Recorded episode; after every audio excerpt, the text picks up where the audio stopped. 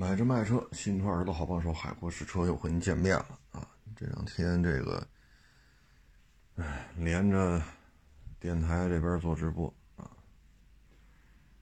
我看也看到了很多各种各样的问题啊，我觉得挺有意思。嗯，就把这连着两天的电台直播所提到的问题跟各位做一个分享吧。首先呢，问的就是。这个房车为什么不保值啊？房车呢？我的评价呢，就是朝阳产业，夕阳经济啊。九百六十万平方公里，十四亿人口啊，地大物博，从南到北，从东到西，从低海拔到高海拔啊，各种自然景观啊，各种好吃的，各种当地的这种怎么说呢？水果啊。嗯，足够你去玩啊！就在国内，真是你转转就知道了，真是地大物博啊。所以呢，房车呢给我们感觉呢，就是我开车到哪里，风景就在哪里。有了房车，就会让我体会诗和远方的那种意境。但是房车为什么不保值呢？先说实际的使用场景。首先呢，车动态行驶品质会差很多，啊，你可以去开开那些，呃，没有改装过的原厂状态的全顺、依维柯，啊，包括什么金杯啊，呃，奔驰啊，你可以去开那些出厂状态的，啊，就是放，比如说九个座，它这车里边就九个座，别的就没有了，啊，比如说七个座，这车里就七个座。或者十四、十三个座、十二个座，你去开一开，体验一下。然后这改装过的房车呢，它增加了卫生间、厨房、啊卧室、起居室，当然了，这都是非常的怎么说呢，精简的这种啊，不是说真的跟买个一百多平米大平层跟那不是一概念。但是这些设备你得装上吧？你说你有卫生间，你就得有马桶，你还得有一个洗浴的这种喷淋的。这牵扯上下水，啊，喷淋的呢，洗澡呢，出来的肯定是洁净的、干净的水，然后这水还要可以加温。那下边呢，可能就是马桶，马桶呢就需要洁净的水冲，啊，那它需要储水的，储水呢分两部分，一个是干净的，一个就是污水用过的。它还得有个做饭的，啊，你说煤气灶也好，电热也好，不论你是明火还是电热，啊，没有明火的，你得有个灶台。你灶台牵扯一个能源的供给，是大电瓶跟着，还是说电瓶后边跟一柴油发电机，还是说咱这就是弄一煤气罐啊？你是电加热还是煤气加热？你总得有一个吧，要不然饭做不熟啊。那需要一个灶台，那灶台呢就需要一个切菜啊，这么一个小案板啊。那除了它之外呢，那你可能你旁边这个还得需要一个水池子。啊，你得洗菜吧？你说蒸米饭，那米你得拿水投投吧？啊，这些都是需要增加你的这种重量的。然后包括你说有的车还加额头，加额头上面肯定加东西啊，哪怕没上面不躺着人，它重量增加了。啊，然后这台车呢和原本的出厂时候正常的状态相比，这些东西全改造完了。哎，往少了说，五六百公斤，啊，往少了说，啊，有些车呢还要做拓展，就是横向拓展，那这牵扯地板呢还要做成多层的，多层地板才可以左右进行拓展。然后这个左右拓展机构还需要锁死，你不能开着开着车嘣甩出半米去，这车身宽度突然增加半米，这不行。所以你这些东西都是增加重量的，有的横向拓展比较多，半米都不止，那底下还要牵着一个支杆，把车厢给支住了，和地面有一个支杆。这支杆呢，你是手动的，是液压的，是怎么着的，它也是重量。所以这台车增重至少半吨起。你车身强度也被改变了，车身重心被改变了，车身的重量被改变了，你的行驶品质不可能好，因为你发动机没有改，你的刹车没有改，所以你跑长途你会发现了，这感觉并不好，尤其是连续弯道。你去一些山区啊，山区的公路连续弯道很常见，啊，左转弯七十度的弯上坡，右转弯六十度下坡，六十度的弯七十度的弯很常见。那这种盘山公路上，你这车开起来确实，哼，谁开过谁知道啊。再一个呢，就是车身高度，你像 G L 八、塞纳，这很常见吧？传祺 M 八、奥德赛，这是不是很常见？这些车型的地板高度基本上都在四十公分，甚至于四十大几公分。咱往低了说吧，四十公分啊。那人站上面，我们以一米九为例，一点九米加四十公分，这个高度就不能就得两米三了。两米三的话，你上面还得有个盖儿吧？你这玩意儿总不能弄一敞篷的房车吧？你再加个盖儿，而一般地库基本上就是两米，有高一点的，两米一、两米二。但是你地板，咱以四十公分为例，这已经很低了。你看一般房车进车厢都要踩楼梯的，噔噔噔两三阶台阶的，所以它实际的地板高度可不止三十公分、四十公分。那你在那基础上保持人员在座舱内的正常行走，那至少要做到一米九。那您这车身高度能下得来吗？限高杆啊，你就看吧啊，那些大卡车，大卡车过不去的限高杆你也过不去。说人开一陆巡，开一途乐，这陆巡途乐原厂状态没有两米二啊，也没有两米三啊，没有这么高啊。没有这么高，当然了，你碰上一些地库，它比较较劲，它限高一米八，那陆巡途乐也进不去。那咱这车呢，你要保证人员在座舱内直立行走，你至少得打出一米九的量来，对吗？所以你这个很多有限高杆的地方你就去不了，你别说下地库了，哈，你两米二、两米三，能让这种高度的车下的地库。咱不能说没有啊，但是全中国可能百分之九十九的地库你下不去，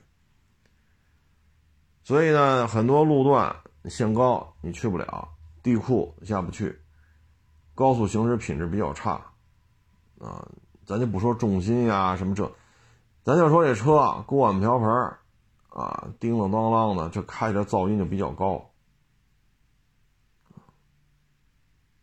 你加了这么多东西。啊，行驶当中车身内部的噪音就偏高了。然后呢，你你住哪儿啊？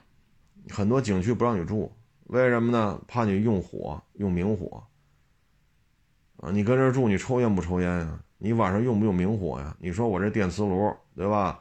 电饭煲、微波炉，我不用明火，晚上谁上这看着你来？我再雇个保安盯着你。你抽烟不抽烟？这夜里边谁谁谁来看着呢？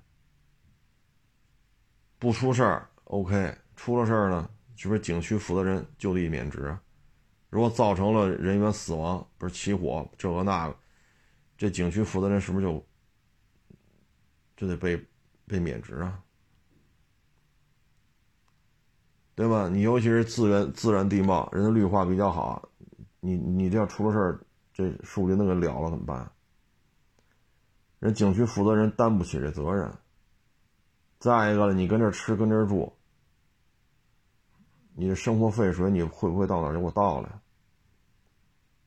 对吧？你在这吃在这住，你我这景区里要有公共卫生间还好，你停车这地儿要不不没有公共卫生间呢？你拉呀尿这东西你怎么处理啊？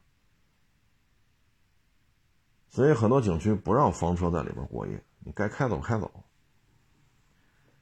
啊，因为人家可能绿化比较好，啊，人怕你这出事，你给人树林都点着了怎么办？啊，你在这一住，好吃喝拉撒，你这些生活垃圾排泄物你怎么处理？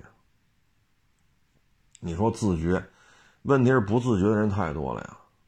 去年吧，我看一房车营地的老板就说嘛，我这儿只接待房车，啊，我这停车位是超宽的，啊，我这停车位得四五米宽，啊，六七米的进深，四五四米多宽，然后专门在四个角弄了四个一米高的那个小路灯，一米高的小路灯，然后在这在这里边我有这个水池子，有自来水。这自来水呢，有就平时的水管子，有旁边的接口，接口可以给车补充啊，然后还有充电口，可以给车充电。然后停车位和停位停车位之间还有两三米的绿化带，不保证隐私吗？你看人家真是挺挺讲究的。然后呢，还装四个角比较高的位置装了摄像头了，也防止一些是吧？有摄像头。你看做挺好吧？你在这停一晚上一两百块钱，结果呢，人家不干了。为什么不干了呀？那不水池子吗？袜子啊，手纸啊，那那些残羹剩饭，哎，他说给你放垃圾桶了，就不能扔那里头吗？你说这东西，你说谁去清理去？谁去清理？你瞧我这么大的停车位，一个车位只让放一辆房车，四个角一米高的那个小路灯，给我撞坏了，撞坏了也不说一声就开走了。水龙头给弄坏了，水池子给撞坏了，然后走了之后满地垃圾，用过了的卫生巾，用过了的袜子，内裤就往那一扔。你说，哎，他说你扔点垃圾，这还收拾收拾呗？你说充电口、防水那个设计，那个防水那个罩你给我弄折了，那这插销下着雨不就淋水了吗？水龙头这个你给我掰折了，水池子给我撞歪了，四个路灯你给我弄坏了，所以不是所有人都自律。他收你一两百块钱一晚上，对吧？四米多宽，六米进深，这么大一停车位就让停一辆房车，你还给我这营地弄成这样，这儿撞坏了，那儿撞坏了，嗨，唉，所以就这些事儿啊，不能上来就指责别人为什么不接待，你得看这些事情为什么房车基地都会发生，那人景区里边人家受得了吗？对吧？你房车基地里边有消防，啊，有这个专职的这种保安。人很多景区晚上一锁门就人就没人了呀。再一个，有些景区有蛇，对吧？有狼，啊，野猪，啊，它有一些野生动物。这些野生动物跟人。碰上的时候，它有可能会发生一些伤害、伤害案件。你作为景区来讲，晚上了是吧？游客都清场了，大门一锁，人就回家了。可能就门口门岗里边弄个看门的就完了。至于景区里边说这几千亩地哈，这这这山呀、水呀什么的，说这个这些动物之间打架，谁把谁弄死，谁把谁吃了，人景区不承担责任。对吧？说这蛇和这蛇把狼咬死了，是是狼把什么狐狸咬死了，人景区不担责任，这这自然界动物之间打架，但是他要把人弄死了，景区担不担责任？您初来初来乍到的，您也不了解当地的这些情况，您这晚上吃饱了喝足了，您要散散步，好家伙，这这不是奥森啊，这也不是香山。这也不是八大处，这也不是北海公园，这纯粹几千几千亩地的这种野山，山山水水的，对吧？要出来个野猪把你给弄伤了，出来个蛇把给咬死了，景区担不担责任？都没人看得见你出事儿，你说白天对吧？这保安巡视啊，游人这么多，啊，这动物一看人这么多，这动物也跑了。那晚上就没人了，人习惯了晚上就没人，人出来找吃的。所以这房车很多景区不爱接待，啊，不爱接待。所以这些东西呢，我为什么说是朝阳产业、夕阳经济呢？你一旦实际使用，你会发现并不是太合适，啊，它只适合于一些，呃，有这种特殊需求的，啊，你比如说内蒙、新疆啊，人家大面积的草原，啊，那这草原呢，这个不让盖永久性建筑。啊但是呢，确实，比如说，你像我们这儿就有这网友找我买车来，人家有多少只羊？三万多只，三万多只羊。牛有多少啊？他说牛都没数，反正得几百头。那马呢？他说马反正从第一匹马从我这跑过去，这马群跑完了十分钟。具体多少匹马他也说不清楚，多少头牛也说不清楚。反正牛肯定得几百几百头牛。羊他知道三万多头，来我这儿买车的网友，人家里就这就这产业，那人家那一望无际的大草原啊，那你这个不让有永久建筑，那是你就得看着呀。他可能在他这片草原，比如是他的，签了什么合同了，人交了多少钱，这草地多少年归人家，人家承诺不能这个不能那个，只能用于什么什么什么，人家签字画押了，盖了章了，当地政府也盖了章了。人家可以在某个地方弄一个房车放在那儿，因为我这是不是永久建筑啊？对吧？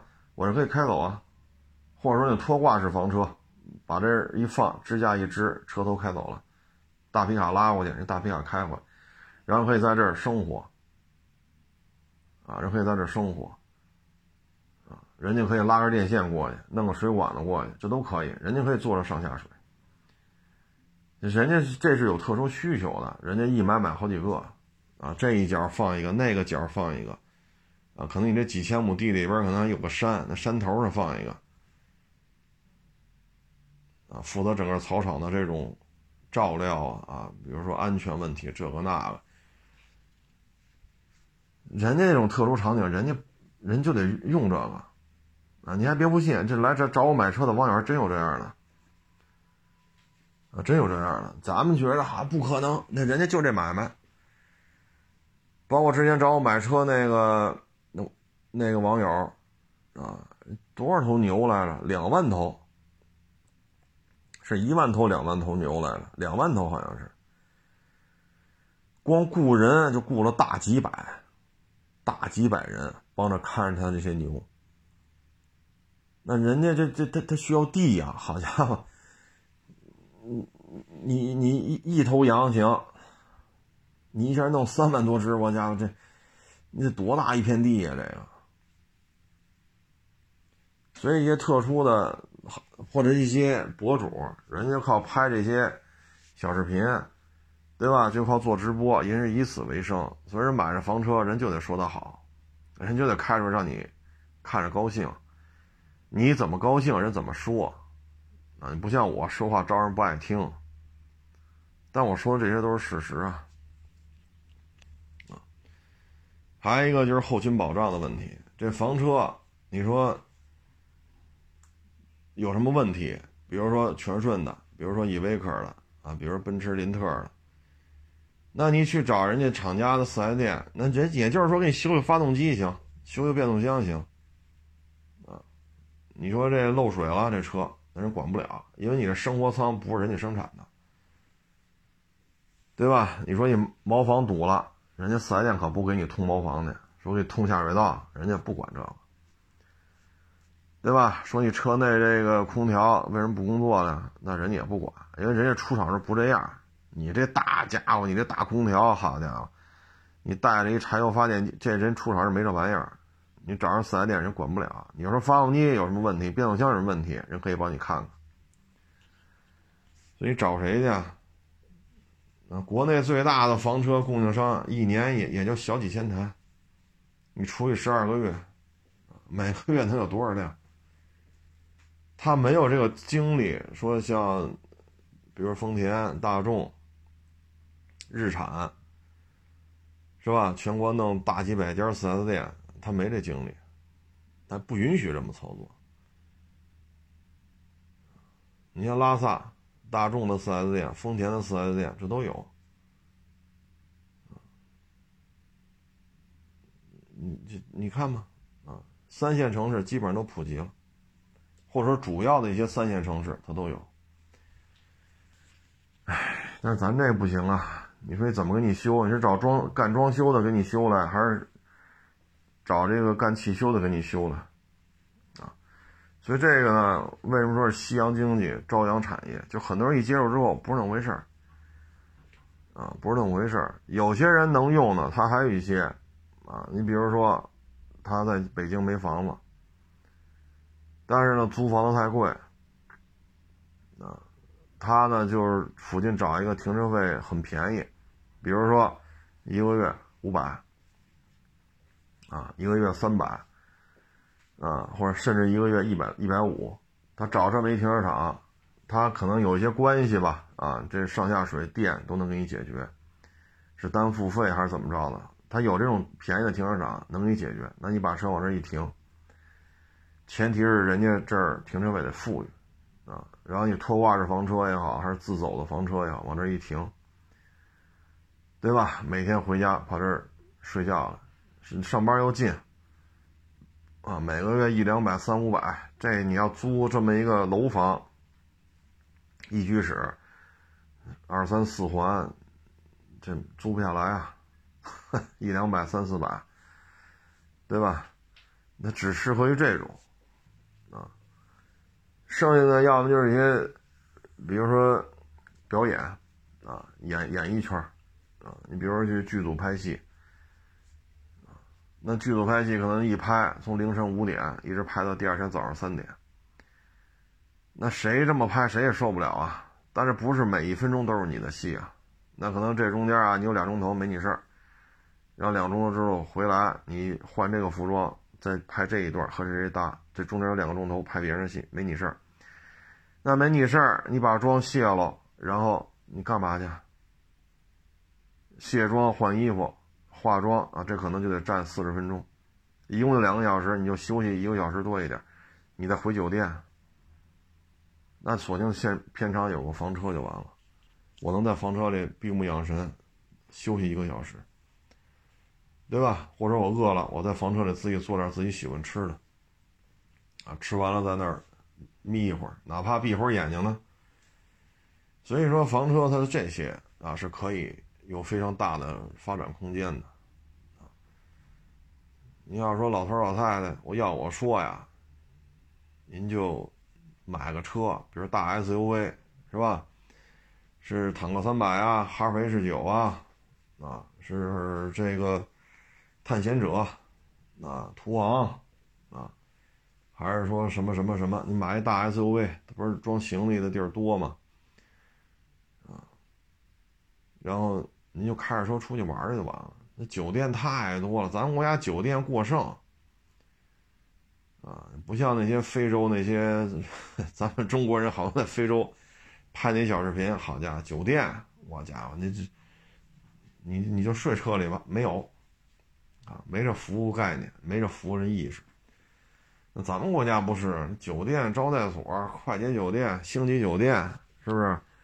那太多了。最起码是一永久性建筑，有独立卫生间，管个早餐，有一个带大院子、有门、有监控的这么一个专用停车场，符合这标准的，那太多了。你索性上那儿住去不就完了吗？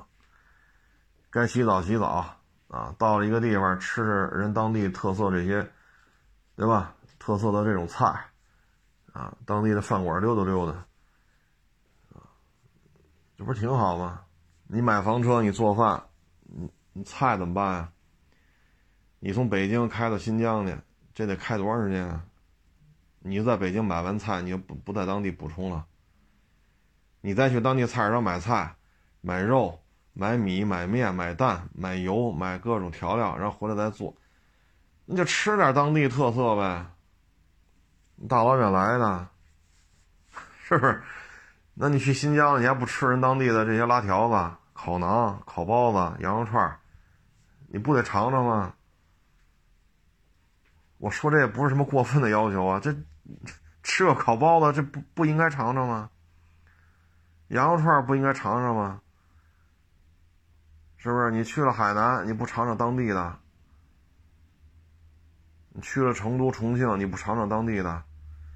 好吃的有的是，您非跟这儿，哎，所以朝阳产业、夕阳经济，很多人买了之后就觉着受不了啊！你晚上休息的时候一刮风，它就有噪音；一下雨，它也有噪音啊。那你晚上你不不见得睡得着啊？啊，不见得睡得着。之前听一个网友聊嘛，啊，说他们那儿老头老太太退休买一房车，大西北是转转去吧，啊，结果开因为车速度慢呀，你开大 SUV 一百一、一百二，这这很快就到这速度，撩呗，是不是？二点零 T，这零到一百加速七八秒，这这种 SUV 有的是，对吧？二点零 T。呃，比较宽敞的空间，啊，烫定冻定是吧？ACC 零到一百七八秒啊，包牌价别过三十啊，这种 SUV 多的是，你就弄去呗。结果呢，这哈这一路上倍儿辛苦，到了地儿还得解决上水下水充电。你去茅房，你在路上啊，你要用这车里边的茅房，你拉了尿了，它最后是一个储物盒，这储盒一拉出来，你说这什么味儿？到了服务区，你就得把它屎和尿这个装这个容器到服务区里给它倒掉，拿水清干净再装回。那你直接上服务区拉那尿去不就完了吗？哪儿那么好就赶上一一时一一堵车堵仨钟头五钟头纹丝不动啊？哪儿那么好就赶上这个了？最后折腾啊，车马劳顿啊，这个开车呗比较费精神。因为车重心高，加速慢啊，风太大，车还晃荡。因为你高啊，住吧还得找地儿，这儿不让停哪儿，你已经很累了。比如你开了四五百公里，这么大岁数已经很累了，这儿不让停啊，那儿不让停啊，去那儿停去，那儿停到那儿一看，房车停车位太小，停在那儿了，上下水怎么办？补充不了上下水，这屎和尿到哪儿也不能到马路上吧？最后，老爷子出去玩，开了有半个月吧，心脏病就犯了。心脏病就犯了，啊，赶紧送医院了。送完医院之后，接回来了，房车再再找人去那儿把房车再开回来。回来之后就把房车给卖了，太劳神了，啊，这儿限高，啊，那儿限行，这儿不让停，那儿不让进，好不容易有个地儿能停，停完之后发现了。这也没法做饭呢，没有上下水啊。然后周围可能又是个什么闹市区，叮当啷叮当当啷，你怎么睡觉啊？夜里十二点还嗡了哇了嗡了哇了的，早上六七点上班的车流，这你怎么休息？半个月心脏病就犯了，卖吧，那这车就不值钱了。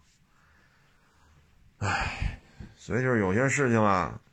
看宣传是一方面，啊，当然了，我这人说话招人不爱听嘛，啊，所以咱混的不好，这跟咱说实话说的多也有关系，啊，咱也没有那种说互联网上，比如微博上互拍、互吹、互捧，咱也不会干这事儿，啊，说平时是吧，就特会为人，咱也没这两下子。包括昨天一网友还给我打电话了，说一什么什么车要卖十六七，我说你就别来了，收不了。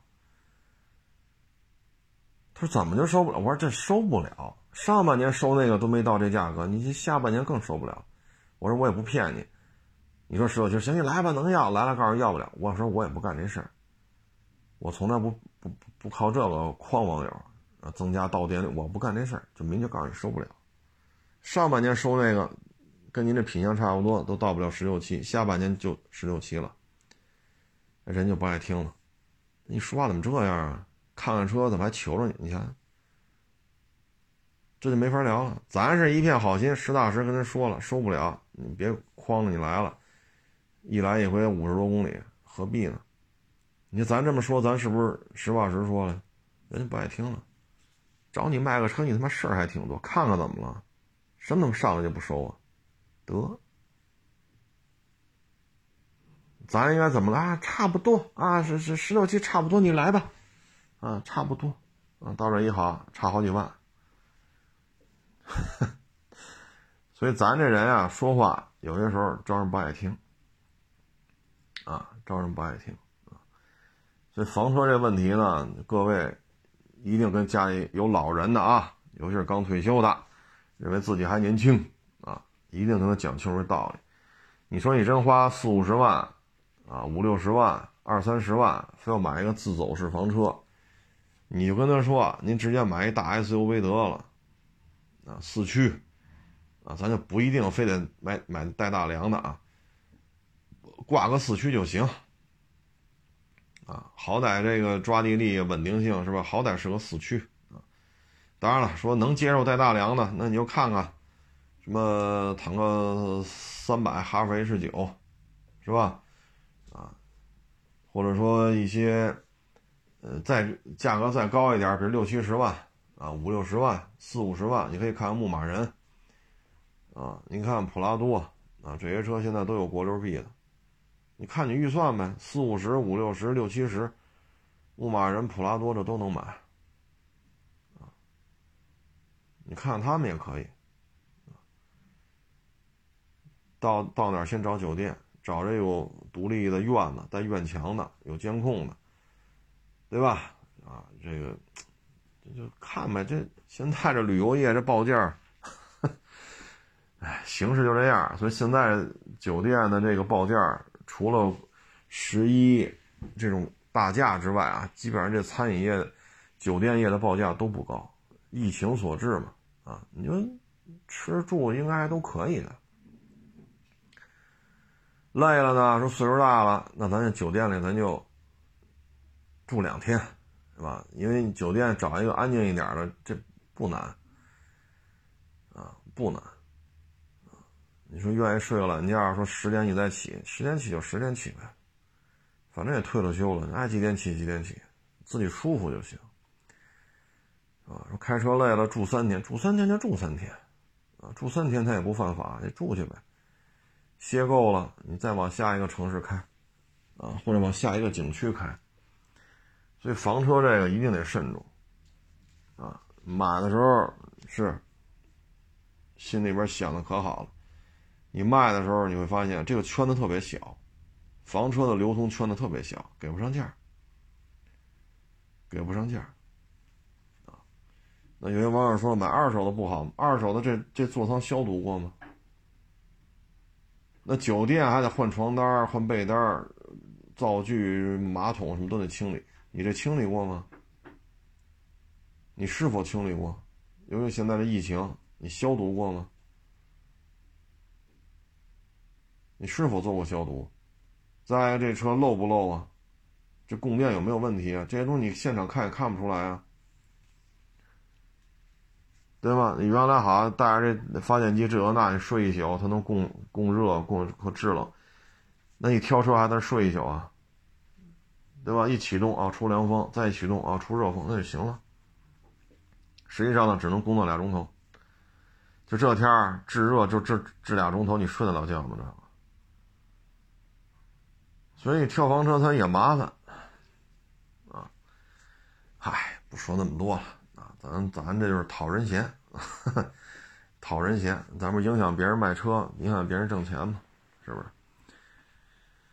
唉，昨天那个发一微博啊，保时捷卖菜刀，啊，保时捷这菜刀呢一千七一把。啊我觉得最近德国汽车工业有点剑走偏锋了呀，啊，迈巴赫六八零卖五百多，是五百二十四，是五百四十二反正五百多万。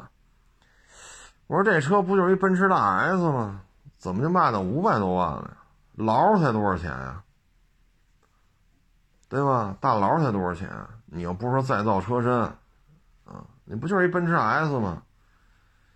你包这菜刀一千七，哎呀！就总给一种感觉是，就是什么呢？由于供电、供气儿啊，出现一些严重的问题，所以它的工业化生产呢，现在受到严重的影响。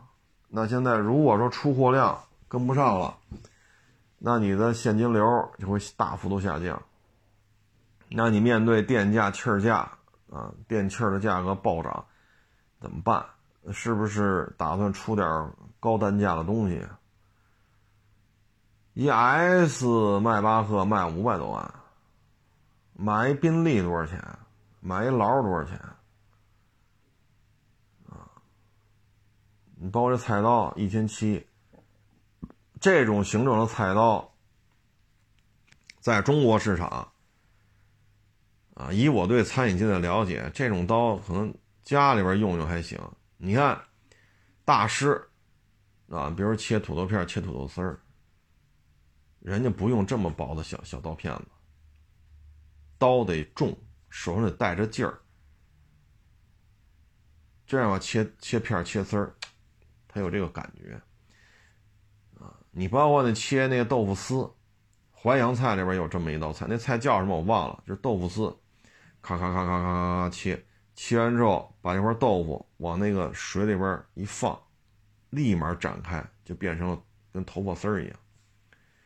那人家也没拿西餐那种小刀片子，西餐刀就是细长嘛，可能刀刀刃到刀背儿可能三公分，啊，三公分四公分，然后刀刀这个刀刃长可能十五公分二十公分，那种切牛油切小西红柿。切点小沙拉，那是西餐刀。中餐厨子切土豆丝儿、切豆腐丝儿也不用这种刀啊。保时捷这刀呢，比那西餐刀宽，看形状就是个菜刀。但是菜刀在中国厨子圈里推广这么个小刀片子，厨子肯定不用，用不惯啊。看着就偏轻啊，所以我觉得这就是什么呢？是不是要提高自己的一些现金流啊？啊，因为气儿啊、电呀，对吧？然后以德国为代表的欧洲重工业也是重受到重创啊。唉，而且你说你买这玩意儿，你出去，你说弄一菜刀，保时捷的，一千七，你说你怎么出去吹去？我得让人觉得我有钱呀！我怎么让人觉得我有钱呀？买豪车，戴名表。对吧？我得吃特牛逼的饭，你底下加一地址是吧？贵宾楼，啊，长城好泰哦，对吧？凯宾斯基，我得加地址，不加地址怎么显得我有钱？我发朋友圈发微博让你看我有钱，你知道吧？你看我这豪车，你看我这表，那菜刀怎么弄？别裤腰带上，就北京，好家伙，你衣服敞开，裤腰带上别把菜刀让别人都看见。一会儿警察来找你了，你干嘛呢？你是弄把菜刀出来，对吧？你别把菜刀，你这 这显不出你有钱来，嗯，你这可能会给你带来大麻烦的。那时候跟人奔驰似的，人奔驰车头上插一三叉星的标，咱这保时捷上弄一洞，戳一把菜刀，那一会儿交警给你拦下来，你弄一菜刀什么意思啊？所以怎么显得我有钱啊？对吧？我得，对吧？不经意当中发微博发朋，你看我这表，把这表带上，这照片得把这表得这块表得入画啊，画面当中得有这块表。我这车，对不对？那你看我这就各种方法显得我有钱。现在这社会不是笑贫不笑娼吗？有钱就是大爷啊，有钱就是你亲爹，有钱就是你亲妈。你得有这个，我也能炫，你知道吗？我炫不出来哪行啊？我着急呀，是不是？人家说你别跟这白活了，你赶紧回去写书去吧。为什么写书啊？全村上茅房没纸，憋得慌，难受。那你这菜刀能当手指用吗？那豪车能，手表能，对吧？长城好太阳的地址，摆几个菜，这能。是不是？所以我觉得现在德国这个 最近从这个五百多万的迈巴赫，不就是个大 S 吗？没看出这有什么不一样的呀？纯金的方向盘，镶了钻石的这个电动窗开关，啊，还是纯金的座椅，这这也看不出哪儿好来啊。你跟这一百多万的这个入门级迈巴赫有多大区别呢？这个，嗨，德国工业啊，现在是，哎，当然我这也瞎猜啊，可能现在是新车产能供不上了啊，然后制造成本呀。方方面面呀，可能这买卖都受到影响了，啊，那就弄点高单价的东西弥补一下呗。但是菜刀确实有点过。你说拆机啊，比如拆这猪腿啊，你把猪腿劈了啊，猪肘子和猪蹄儿，然后让猪蹄儿呢更好这个入味儿了，你把猪蹄儿劈了，就拆猪蹄儿，那这需要这种菜刀就非常有分量。啊确实是个菜刀的样儿，那你拿起来跟斧头差不多，没有这个力度。你去劈猪腿，就拆我们叫拆鸡，拆猪拆猪腿嘛。你把猪腿劈开，猪蹄猪猪肘子拆开，然后猪蹄儿再劈开，炖的时候不是入味儿吗？他那小刀片子不行，干不了这事儿。啊，你原来我就干这拆鸡，这一这一只一只鸡买过来拆喽，脑袋剁下来，脖子剁下来，鸡翅膀剁下来，鸡腿剁下来，然后这这个。这个机身子给它开膛破肚，这原来我都干过，一只一只一只的弄，啊，然后攒一堆了，这是鸡脖子，鸡脖子怎么再给它加工一下啊？包括这鸡爪子怎么处理，鸡腿、鸡鸡翅膀怎么处理，啊，开膛破肚，比如鸡屁股啊，你你再再去再去处理，它需要是比较有分量的刀，这那小刀片子也不行啊。切片切丝儿也，这刀分量也也差点而且没有刀把就一金属的那么一个小铁片子，你还得弄刀把我就特好奇，这刀把是不是选装的呀？啊，你这虎年虎年定制版刀把啊，龙年龙年定制版刀把啊，马年马年定制版刀把您是不是又得单收一笔钱呢？唉，所以餐饮业肯定不用。那些天天微博、朋友圈炫富的呢？你这玩意儿不好炫呀，是不是？你天天炫这菜刀，人家说了，上你家尝尝去。你天天这么炫，又做俩菜，你又不会，是不是？所以啊，做奢侈品一定要满足这帮愿意在微博、朋友圈、短视频。炫，你要满足他们的这种实际的需求，啊，所以什么大劳啊、奔驰大 G 呀、啊，江诗丹顿呀、啊，劳力士啊、啊，包括什么什么 LV 啊、范思范什么范思哲呀、啊，这个符合人家的这种诉求，啊，所以弄把菜刀这挺不明智的，啊，挺不明智的。这东西，哎，反正德国的重工业，哎呀，走向衰落的这个势头啊，很难拽回来了。要不然你看德国这大当家的来中国了吗？之前不也吵吵吗？啊，什么与中国脱钩、反华啊，现在也来了。你离不开啊，啊，那国内。通货膨胀，咱们控制的可比欧洲强太多了。咱们电价没涨十倍吧？咱们油价没涨十倍吧？咱天然气价格没涨十倍吧？咱马上就该供暖了，咱的暖气费没涨十倍吧？对吗？